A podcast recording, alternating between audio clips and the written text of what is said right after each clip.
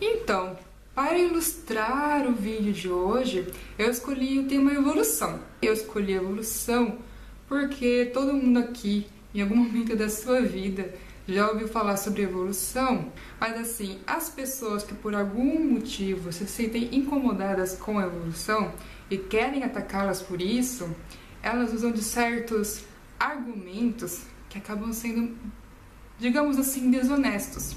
Por exemplo, quando você vai falar, vai atacar a teoria da evolução falando que ah, é só uma teoria.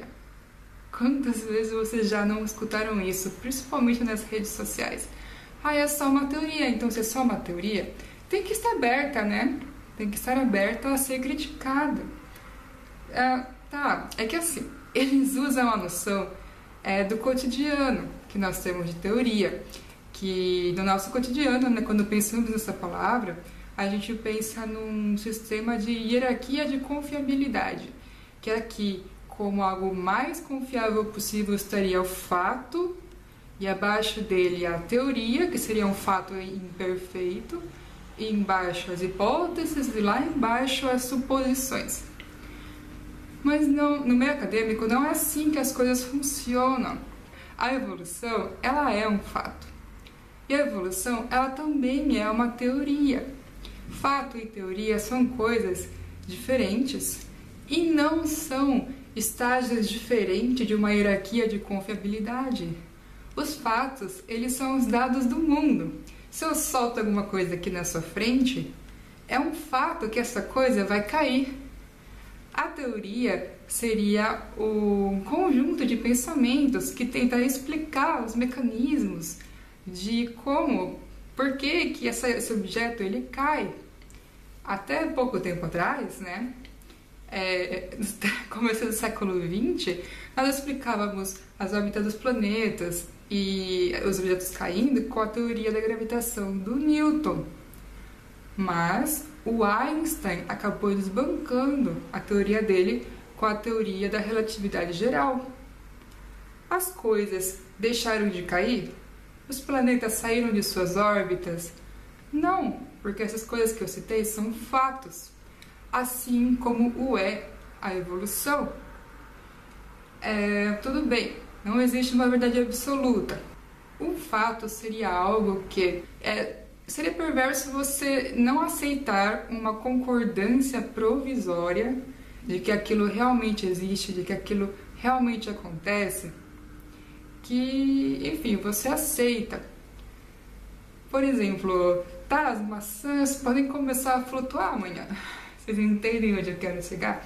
Mas essa possibilidade não merece o mesmo tempo é, nas aulas de física.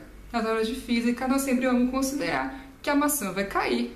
Uma outra coisa também que os que querem atacar a evolução dizem que, ah, que de acordo com o filósofo Karl Popper, as teorias científicas têm que ser abertas a serem atacadas, a serem falseadas.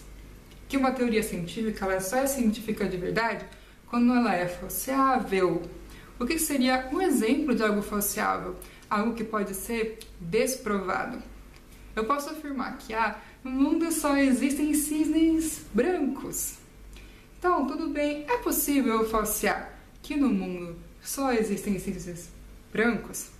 Sim, é possível. Se eu encontrar um cisne negro no mundo, eu posso tirar uma foto dele, eu posso trazer uma pena para provar que eu vi um cisne negro. Pronto, você desprovou, você falseou a afirmação no mundo só existem cisnes brancos. Agora, poderíamos pensar vários tipos de experimentos para tentar falsear várias correntes evolucionistas.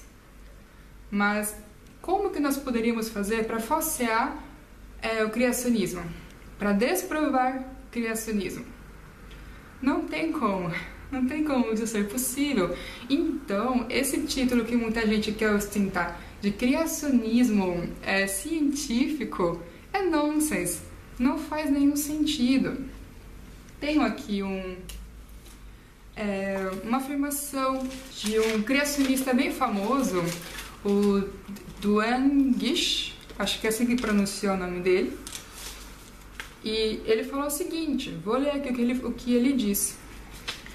Por criação, entendemos o ato de tornar existentes, por um Criador, sobrenatural, os tipos básicos de plantas e animais pelo processo súbito da criação. Nós não sabemos como o Criador criou, que processos ele usou, pois ele usou processos que não estão agora operando em qualquer lugar do universo natural.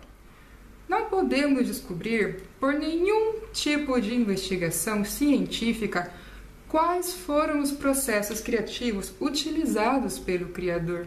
Então, como que você vai, Gish, falar de criacionismo científico? Não tem como.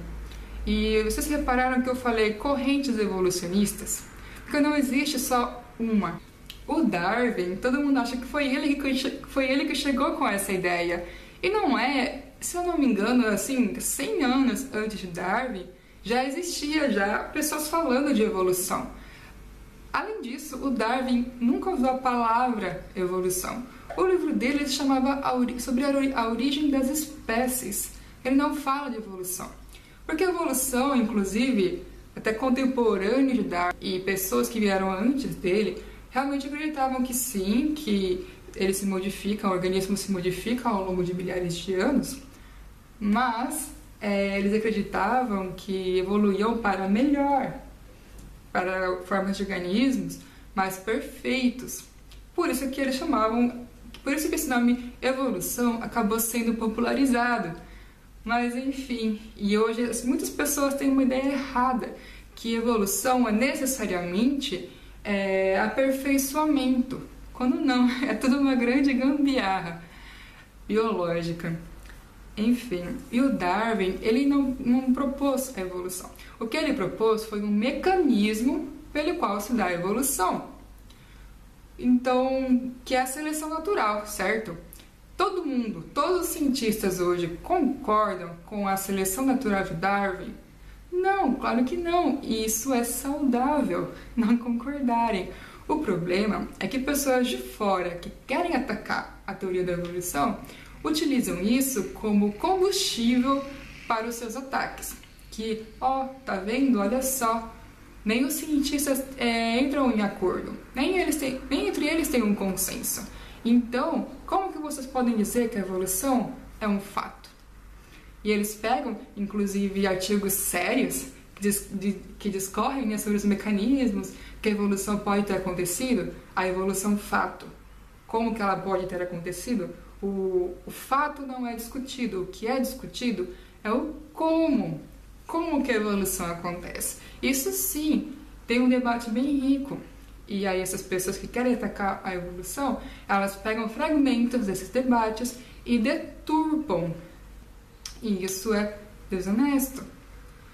É, eu tenho receio de que é, muitas é, cientistas eles podem, né, as instituições podem diminuir a sua divulgação dos debates justamente com esse receio que muita gente acha que se existe um debate, então essa questão está sendo é deslegitimada. Ela não é tão confiável, quando na verdade é o oposto. Se algo científico ele está aberto ao debate, está aberto a ser falseável. Se você, se nós combinássemos de todo mundo vai se unir aqui numa frente única, é, debaixo da bandeira do darwinismo restrito, né, da seleção natural, você estaria minando o debate é, em cima disso. Conhecimento sem debate, ele já não é ciência, ele vira um dogma.